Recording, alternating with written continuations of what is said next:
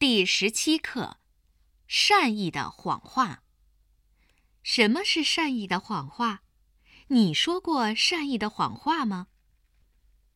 美国前总统卡特竞选的时候，一位爱找麻烦的女记者访问了他的母亲。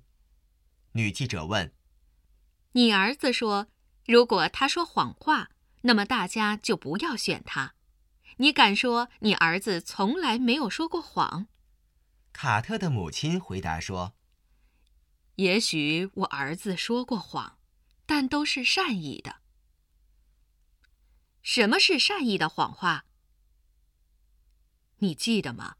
几分钟前，当你进来的时候，我对你说：“你真漂亮。”我见到你很高兴，这就是善意的谎话。